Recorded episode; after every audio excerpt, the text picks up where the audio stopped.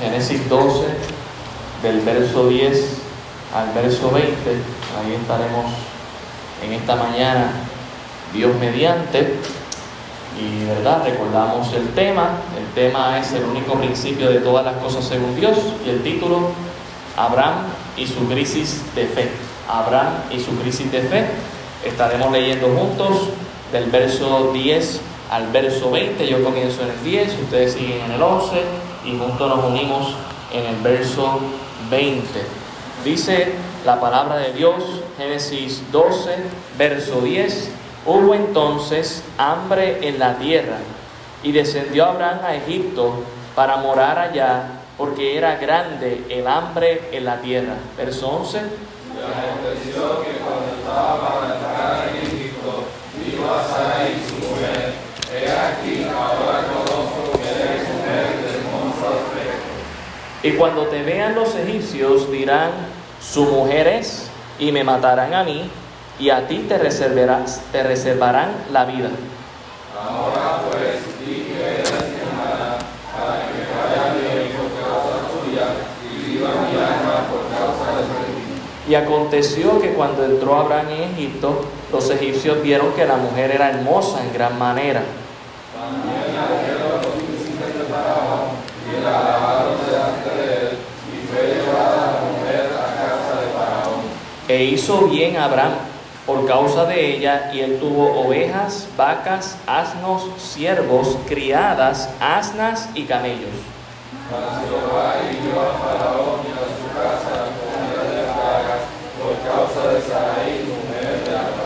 Entonces Faraón llamó a Abraham y le dijo, ¿qué es esto que has hecho conmigo? ¿Por qué no me declaraste que era tu mujer?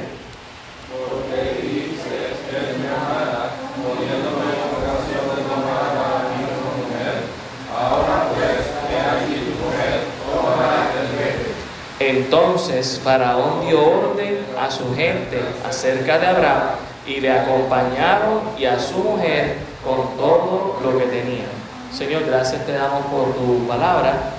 Te pedimos en esta mañana que sea tu Santo Espíritu y tu palabra, Señor, quienes hablen y ministren en esta mañana y hables a nuestras vidas, a nuestros corazones, podamos entender lo que tu palabra nos quiere decir, Señor, y podamos ser hacedores de tu palabra, no solamente oidores. Gracias te damos por todo en el nombre de Jesús. Amén. Pueden tomar asiento, hermanos. Si pudiéramos resumir el mensaje de hoy en dos palabras, la primera palabra se encuentra en el versículo 10, descendió. Y la última palabra se encuentra en el versículo 1 del capítulo 13, subió. Ya me puedo para mi casa. Descendió y subió. Abraham, Abraham y su crisis de fe. ¿Verdad? No- Su nombre todavía no había sido agrandado. Todo lo, que hemos todo lo que hemos creído por fe al Señor Jesucristo, hermanos, tarde o temprano, pasamos por crisis de fe en nuestra vida.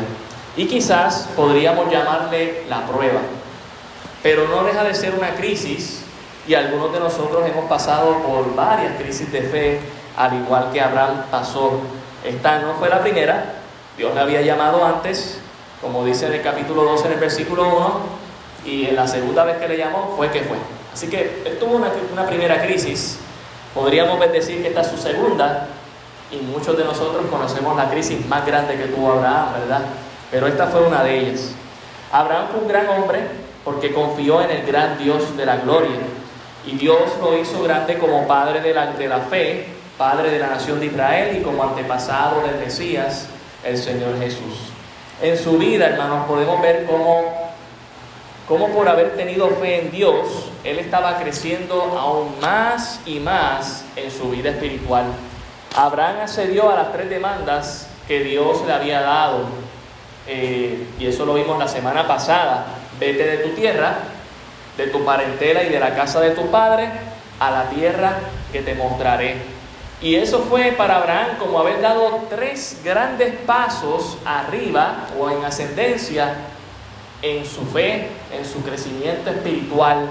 Ah, vimos cómo Dios confirmó y fortaleció y reconfortó esa fe en él, diciendo, Abraham, yo te mostraré, yo te haré y yo te bendeciré.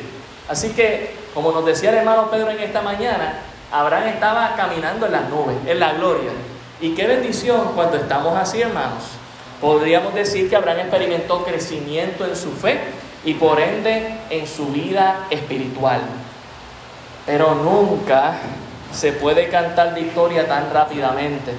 Y lamentablemente por alguna razón, cuando triunfamos en el Señor Jesucristo, luego bajamos la guardia y es ahí cuando llegan las derrotas más grandes y los quebrantos más grandes.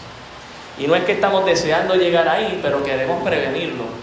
A pesar de que al principio de este capítulo, del capítulo 12, vemos a Abraham creyendo, obedeciendo y obrando, más adelante lo vemos pasando por una crisis de fe, que es precisamente lo que vemos del versículo 10 al 20.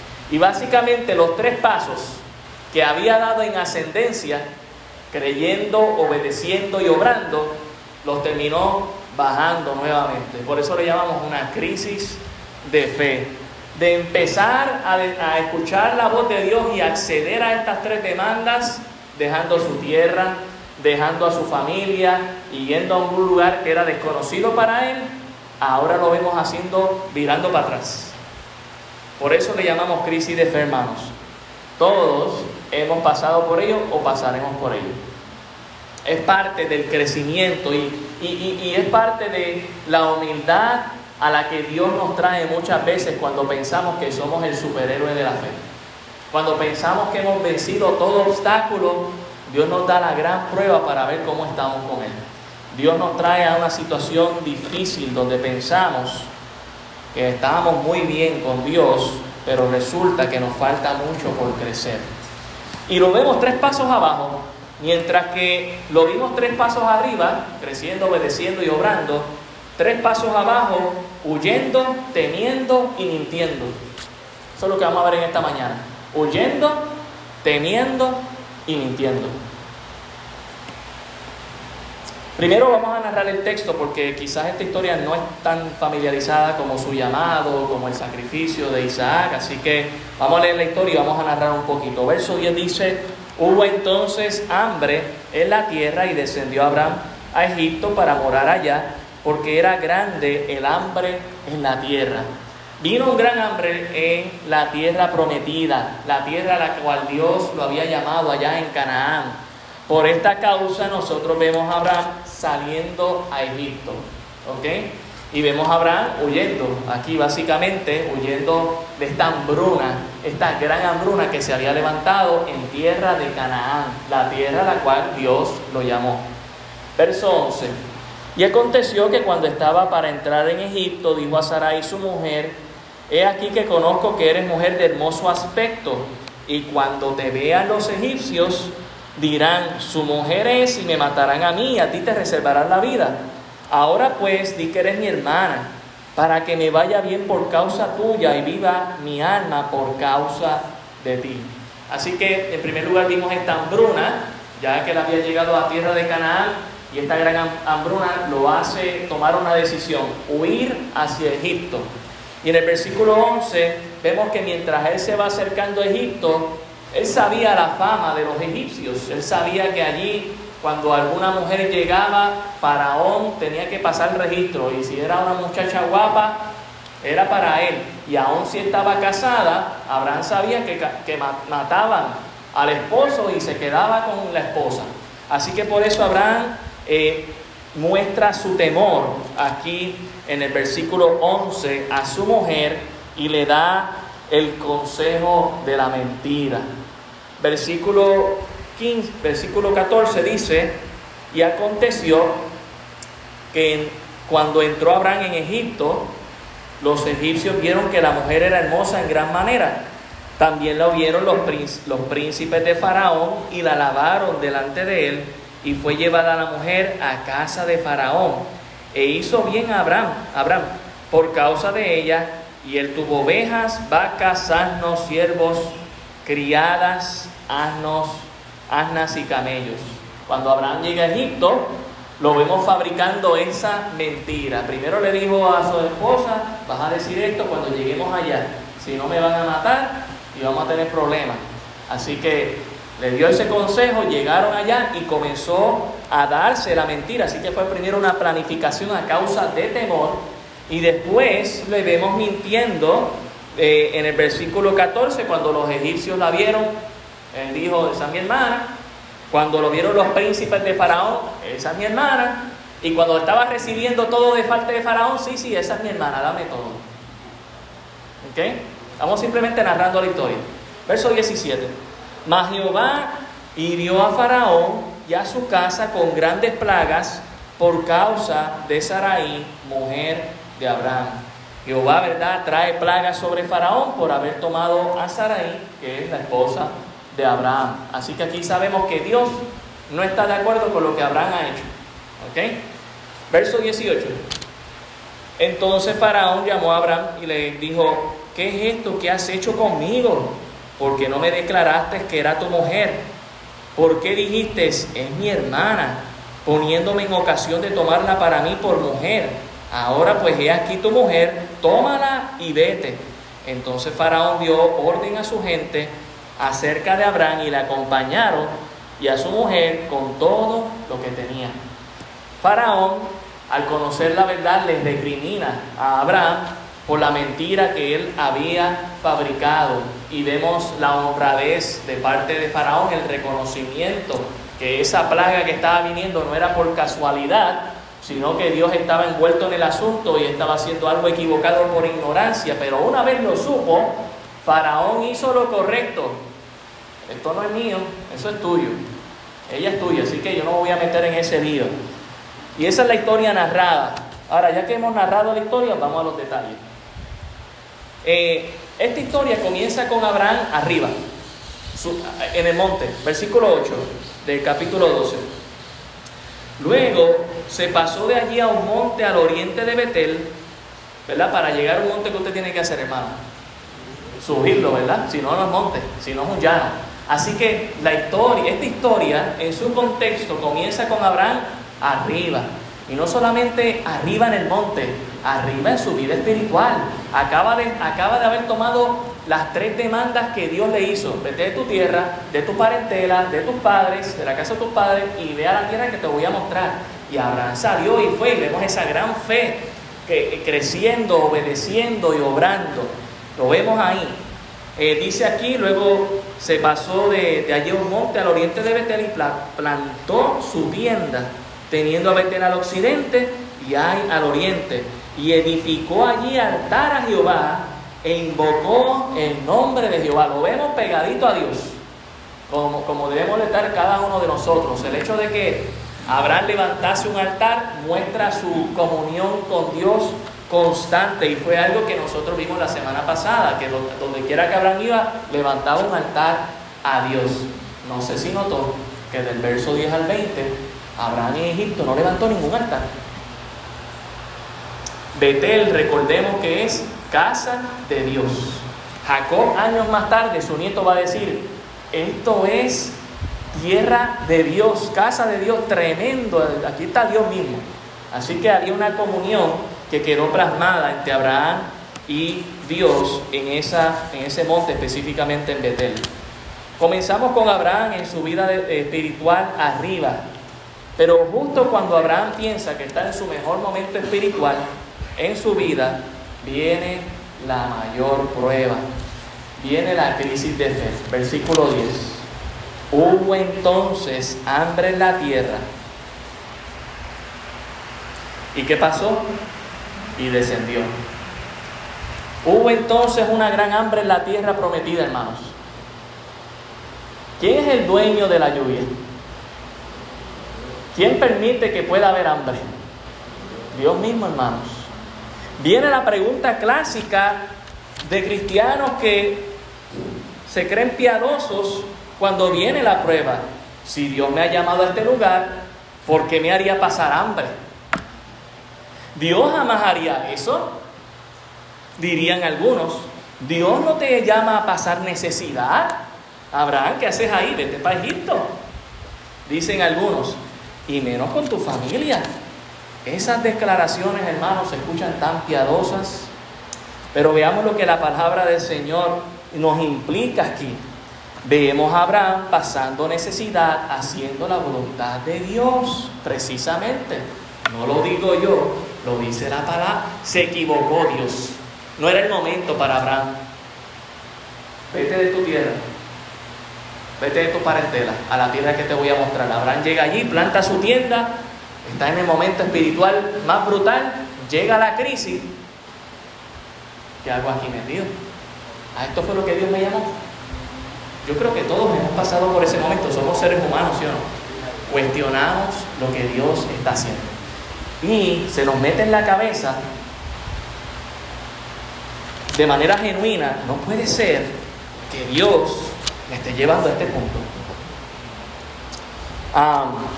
por eso les recuerdo lo que aprendemos de Jesús, que es mejor pasar hambre en el desierto haciendo la voluntad de Dios que estar en el paraíso con la barriga llena fuera de la voluntad de Dios. El patrón de hombres y mujeres de Dios pasando necesidad, haciendo la voluntad de Dios en las escrituras es demasiado claro. Comenzamos con Jesús haciendo la voluntad de Dios. No tenía dónde recostar su cabeza. Estaba haciendo la voluntad de Dios porque entonces no estaba en su trono. No tenía dónde recostar su cabeza. Tuvo sed en el momento más angustioso de su vida y quien murió injustamente a manos de pecadores para salvarnos. ¿Qué tal si hablamos de Elías? Quien Dios mismo le dijo que le sustentaría con cuervos allá en un río. Vete por allá. Y allá yo te voy a llevar unos cuervos y te van a llevar pan. El siervo de Dios. Que pájaros tengan que traerle pan. Ah, después el río se seca. ¿Qué tal si hablamos de David? Quien siendo ungido por Samuel como rey, padeció persecución y vivió en cuevas muchas veces. Pero a veces la figura que tenemos de David es solamente el chamaquito tumbando a Goliat y después por alguna razón rápido lo llevamos en el trono. Se nos olvidó todo lo que pasó siendo llamado y ungido como rey. ¿Qué tal si hablamos del apóstol Pablo haciendo la voluntad de Dios? En 2 de Corintios, de Corintios 11, 23, él hace lista, esta lista que estoy resumiendo en esta mañana en cárceles, en peligro de muerte, azotado, apedreado, padecido naufragio, de velos, peligros, trabajo, fatiga, ayunos, hambre, sed, frío, desnudez. Haciendo la voluntad de Dios.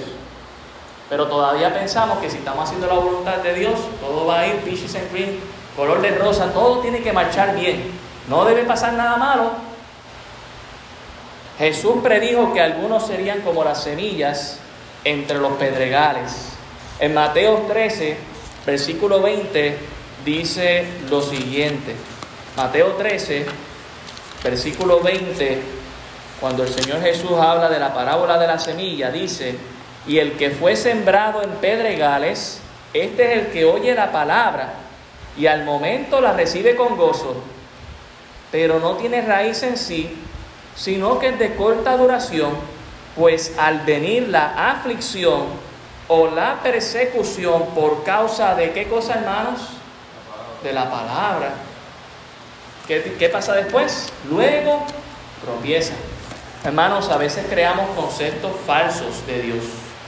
La voluntad de Dios en nuestras vidas va a ser como nosotros pensamos. Nosotros pensamos que todo debe ir bien. Bueno, pues no necesariamente, pero Dios te quiere donde quiere. Y qué bueno que Jesús hizo la voluntad de Dios padeciendo necesidad, porque si no, no estuviéramos salvos aquí. Y muchas veces nos va a tocar a nosotros, hermanos. Y podríamos decir, no, esos fueron esos personajes que dice Romanos capítulo 15, versículo 3. Estas cosas se escribieron para que usted y yo tengamos esperanza, exhortación, consuelo. Para nuestra enseñanza se escribieron. Mire lo que dice nuevamente ahí el verso 10. Hubo entonces hambre en la tierra y descendió Abraham a Egipto. Abraham tuvo que haber tenido una crisis de fe, hermanos, porque es probable que algunos genuinamente nos hagamos esa pregunta, ¿por qué Dios? ¿Por qué? Pero recordamos cariñosamente a nuestro hermano Ernesto que está en la gloria de Dios, que cuando uno pregunta por qué, uno lo que está demostrando es es un niño en Dios. Porque el que madura en el Señor no dice por qué, dice, ¿para qué? ¿Para qué? ¿Para qué está pasando esto, Señor? ¿Cuál es el propósito tuyo detrás de esta hambruna? Tú me llamaste aquí, tú no te pudiste haber equivocado, Señor. Estoy en tu voluntad.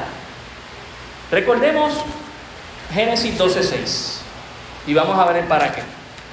Y pasó Abraham por aquella tierra hasta el lugar de Siquén, hasta el encino de Moré. ¿Y quién estaba allí?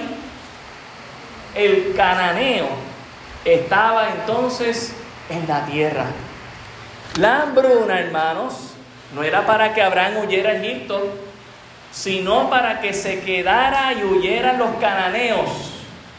En otras palabras, si Abraham no hubiese salido de allí, no tenía ni que pelear por la tierra, no tenía que comprar ningún pedazo de tierra como terminó comprando un pedazo de cementerio, la hubiese, se lo hubiesen dejado ahí. Tacho, quédate con esto, que yo, aquí hay hambruna, aquí nos vamos a morir todos aquí. O, mejor aún, hubiese hecho que sus enemigos hubiesen muerto y él se quedaba allí solito tranquilo. Es lo que va a pasar cuando Cristo venga aquí a la tierra, hermanos. Él va a poner a nuestros enemigos debajo de nuestros pies. A veces no entendemos, pero, pero estamos ahí en la crisis y, ah, hambre, hambre, este, comida, comida. No solo de pan vivirá el hombre, sino de toda palabra que sale de la boca de Dios. Esta prueba, esta crisis de fe era para que Abraham siguiese creciendo en la confianza con Dios. Pero en vez de eso, descendió. Interesante, ¿verdad? Descendió en su vida espiritual, descendió geográficamente cuando descendió a Egipto. ¿Cómo actuamos nosotros cuando viene la necesidad en medio del llamado de Dios? No estoy diciendo que sea fácil, no estoy diciendo que no vamos a cuestionar, pero ciertamente es una gran oportunidad para crecer en fe. Abraham falló y por ende descendió. Muchas veces quizás nosotros también debemos admitir, hemos pasado por crisis de fe y hemos fallado. Cuando Dios te llama, hermanos, Él no se equivoca en lo que Él hace. Quédese donde Dios lo llamó y no dude. Dios es fiel. Abraham dudó en su crisis de fe y lamentablemente empieza a desarrollarse una descendencia en espiral en descenso que solo la gracia de Dios pudo detener. Así que el primer paso que vemos que él descendió a Egipto para morar allá, porque era grande el hambre en la tierra. Y miren, eso era una razón noble para huir. No estoy diciendo que no lo fuera, pero siempre es mejor obedecer. Siempre es mejor obedecer.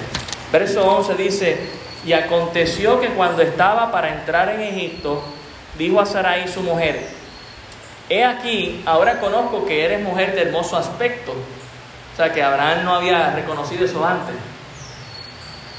Se puso celoso.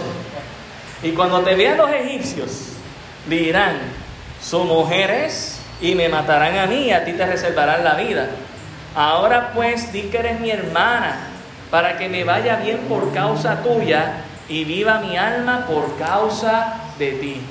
Notemos que está buscando salvar su vida en su mente en esta crisis de fe en vez de obedecer y haberse quedado allá. Y ahora está en un camino de temor. Y comienza a planear y, comienza a poner tropiezo en la vida de su esposa, en su vida espiritual, enseñándole a mentir para preservar su vida. Pareciera una causa noble. Abraham no solo huyó de la tierra que Dios le había llamado cuando vino la prueba, Abraham temió su, por su futuro o a donde había decidido ir. ¿Y sabe qué significa eso? Que él había dejado a un lado las promesas de Dios. ¿Qué Dios le había dicho? Dios le había dicho que iba a bendecirle. ¿Dónde, está la confianza en Dios? Ahora está el temor. Hermano, Dios, en Dios no hay temor. Dios disipa nuestro temor. Si estamos en Él, los momentos más angustiosos de nuestra vida, Él viene y nos reconforta. Pero si olvidamos su palabra, pues olvidamos sus promesas. Él no solo comenzó a tener temor, sino que puso tropiezo en la vida de su esposa con tal de salvar su vida. Le enseñó a fabricar una mentira.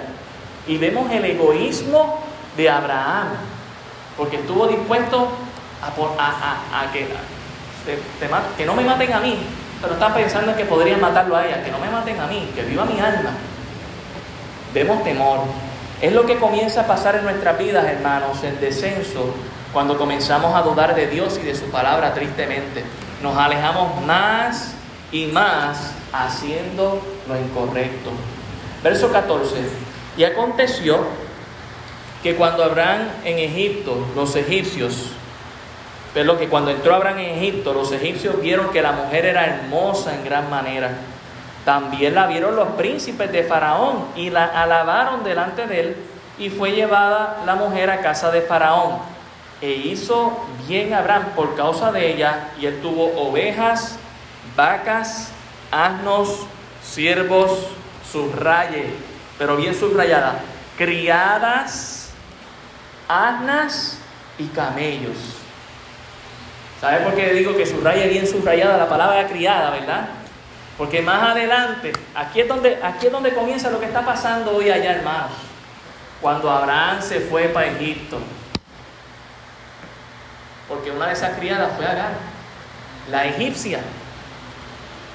No la hubiese tenido si no hubiese llegado a Egipto.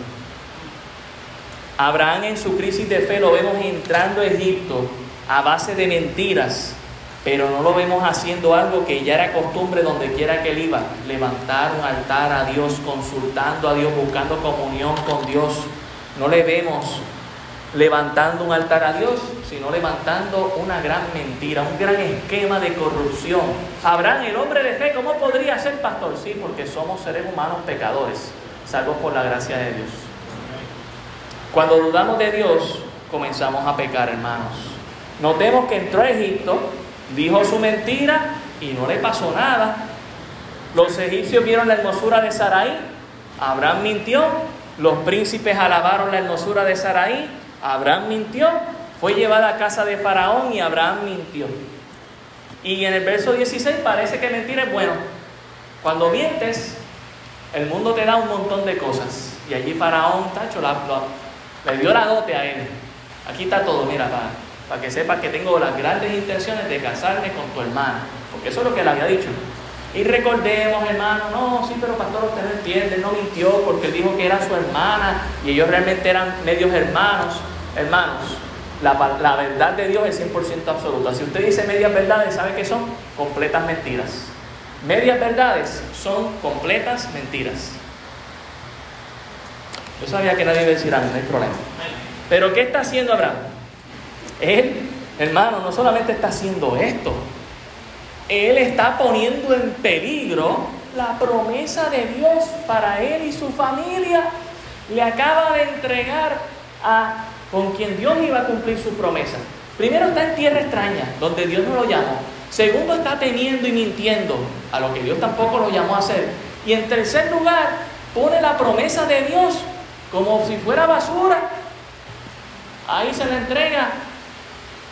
En otras palabras, si hubiésemos contado con que Abraham cumpliera su parte, qué bueno que cuando Dios hizo un pacto con Abraham no contó con él. Y qué bueno que cuando Dios hizo un pacto con nosotros, no contó con nosotros. Él contó con todo Él. Por eso es fiel.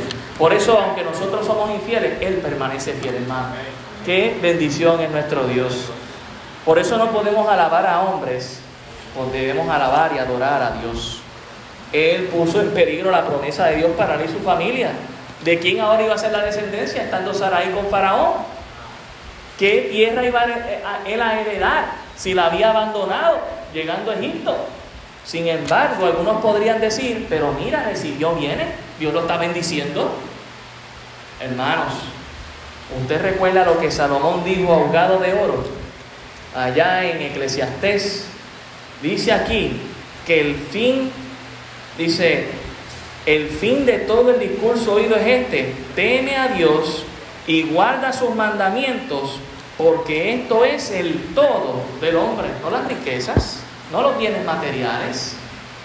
Solo va a heredar el anticristo aquí en la tierra. A usted y yo estamos por lo que Abraham salió cuando salió por primera vez. Detrás de esa ciudad cuyo arquitecto y fundamentador es Dios. Eso es lo que estamos buscando. A veces somos como Abraham, hermanos. Entramos en una crisis de fe, descendemos en nuestra vida espiritual, empezamos a pecar, nos vamos al mundo y parece que todo va bien. Digo, cuando Jonás salió en la barca y había pagado también su tarifa para huir delante de la presencia de Dios, qué chiste, ¿verdad? Porque nadie puede huir delante de la presencia de Dios. Parece que todo iba bien hasta que llegó la tormenta. Usted y yo sabemos que las cosas parecen parecer bien cuando desobedecemos a Dios, pero tarde o temprano llega la tormenta y tenemos que ser cuidadosos aquí y no decir, ah, esto es el diablo, porque somos nosotros mismos los que muchas veces causamos las tormentas. El Espíritu Santo, hermano, nos redarguye y nos dice, recapacita, vuelve. Tú no estás bien donde tú estás, arrepiéntete. A pesar de que Abraham puso la promesa de Dios en peligro, Dios es fiel. Por eso amo a Dios, hermanos, porque Él permanece fiel, no importando cuán infieles seamos. Y vemos a Dios aquí entrando en la historia, Génesis 12, 17, no porque no se hubiese ido. Génesis 12, 17 dice, más Jehová hirió a Faraón y a su casa con grandes plagas por causa de Saraí, mujer de Abraham. A pesar de que Abraham puso la promesa de Dios en peligro, Dios permaneció fiel, hermanos. Jehová no está aquí castigando a Faraón.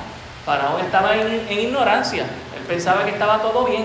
Abraham había mentido. Abraham puso a Saraí a pecar, a, Faraón a pecar, a los príncipes a pecar, porque él creó esta, este esquema de mentira. Pero ¿sabe qué? Usted lo puede echar todo a perder, pero Dios es fiel. Dios es fiel, hermano. Usted puede meter la pata hasta tajón, no le estoy animando que lo haga esta mañana.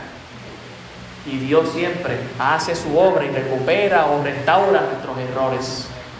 ¿Por qué? Porque Él es fiel. Él es el Salvador, no nosotros.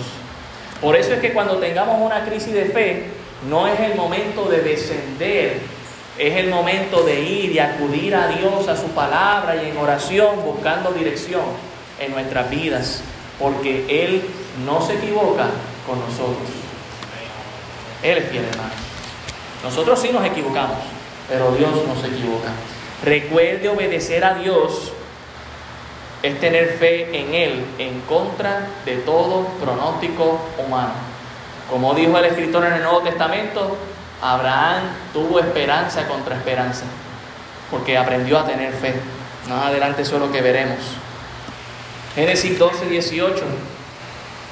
Entonces Faraón llamó a Abraham y le dijo, ¿qué es esto que has hecho conmigo? ¿Por qué no me declaraste que era tu mujer? ¿Por qué dijiste, esa es mi hermana, poniéndome en ocasión de tomarla para mí por mujer? Ahora pues sea aquí tu mujer, tómala y vete. Imagino que el faraón se le partió el corazón cuando se enteró de esto. Por eso actuó como actuó. No quiero ni verla. Después que me enchulé de ella. Verso 20. Entonces Faraón dio orden a su gente acerca de Abraham y le acompañaron y a su mujer con todo lo que tenía. Dios trajo vergüenza a Abraham, hermanos. Dios pidió cuenta a Abraham y Dios trajo liberación. ¿Le fue bien a Abraham fuera de la voluntad de Dios, hermanos? Estoy salvando mi vida, ya hambruna. No, no puede ser que yo esté pasando necesidad donde Dios me llamó. ¿Crees que te va a ir bien fuera de la voluntad de Dios, hermanos? No estoy diciendo que va a ser fácil, pero no nos va a ir bien fuera de la voluntad de Dios. Entonces necesitamos hacer algo al respecto. Y es muy probable que algunos de nosotros no estamos donde Dios nos quiere hoy. Hay algo que nosotros tenemos que hacer. Y la respuesta está en el siguiente capítulo, en la primera palabra. 13.1. ¿Qué hizo? Subió Subió pues Abraham de Egipto hacia el Negev, él y su mujer con todo lo que tenía y con él Lot. Hermanos, Abraham subió. Es hora de subir.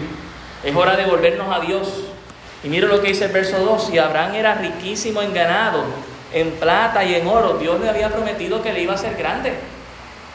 Notemos que pareciera que cuando Abraham está saliendo de la tierra prometida, a Egipto, se volvió pobre porque le dieron mucho allá en Egipto. Pero cuando está volviendo a la tierra prometida, se, se resalta que él es una persona rica. Verso 3, y volvió por sus jornadas desde el Negev hacia qué lugar, hermanos? Betel, que significa casa de Dios o puerta al cielo, como le llamó Jacob, hasta el lugar donde había estado antes su tienda, donde la había plantado allá en el 12.8, entre Betel y Ai, al, al lugar del altar que había hecho allí antes. Volvió otra vez al altar, hermanos. ¿Y qué volvió a hacer? E invocó allí Abraham el nombre de Jehová. Hermanos, ¿sabe qué es lo más bonito de Dios? Dios es Dios de segundas oportunidades. Es hora de volver al lugar donde Dios nos llama. Es hora de invocar el nombre de Dios y buscar su dirección en nuestras vidas. Cuando viene la crisis de fe en nuestras vidas, no es hora de dudar, es hora de invocar el nombre de nuestro Dios. Porque Él no se equivoca donde Él nos llama. Porque será una oportunidad para crecer en fe y en nuestra vida espiritual. No una oportunidad para descender, sino para subir. Y eso fue lo que Abraham aprendió. Él descendió hasta lo peor, teniéndolo todo. ¿Sabes cuánta gente lo que piensa es, bueno, si Dios me da todo, entonces yo le sirvo a Dios? Abraham no tenía todo. Había llegado a la tierra que Dios le había dado. La estaba ya observando y mirando. Dios lo iba a bendecir y hacer su nombre grande allí. ¿Y qué hizo? Vino una crisis, vino una prueba. Descendió. Y muchas veces nos pasa eso. Por eso el apóstol Pablo dice, mire, miremos que el que piense que esté firme, miremos que no, caiga. Tengamos cuidado cuando pensamos que ya hemos llegado en este nivel espiritual, que estamos en las nubes y llega la crisis de fe. ¿Qué vamos a hacer? ¿Obedecer o descender? Y si hemos descendido, hermanos, recuerde que hoy es el día para subir e invocar el nombre de Dios y recordar que, wow, Dios es Dios de segundas oportunidades. ¿Sabe qué? Dios también le dio una segunda oportunidad a Jonás. Vete a, y, es interesante cómo Dios trata a Jonás como si no hubiese pasado nada. Vete a Nínive, a la tierra que yo te, yo te mandé. No le dice, ella te había dicho que fueras a Nínive. Vete a Nínive. ¿Y qué hizo Jonás? Salió corriendo para Nínive, ¿verdad? Ayer cantaba esa canción con mi hija interesante como la canción dice, y pum, salió Jonás y empezó a predicar. Tenemos esa imagen de que salió del, gran pez y salió escupido a Nínive. Pero no, hermanos, tuvo que caminar y llegar hasta Nínive. Debemos reconocer en esta mañana si estamos en su voluntad. Y si no lo estamos y hemos descendido tan lejos, recordar que la gracia de Dios allí nos puede sostener y hay que volver a la montaña e invocar el nombre de Dios en nuestras vidas. Quizás donde estamos no es fácil, pero es donde Dios nos quiere. Y allí va, a usarnos y va a bendecir nuestras vidas y las vidas de otras personas más. Van a llegar crisis de fe en nuestra vida, hermanos, pero siempre debemos estar arriba. Y si descendemos, recordar la gracia de Dios me puede rescatar. Yo voy a invocar y buscar la dirección del Señor.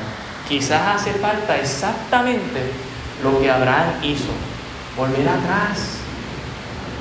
¿No es el llamado que Dios le hizo a la iglesia de Éfeso? ¿Has dejado tu primer amor? ¿Qué pasó? Vuelve a tu primer amor, vuelve a tus primeras obras. Quizás es eso en esta mañana, hermano. No hay ese primer amor que teníamos con Cristo.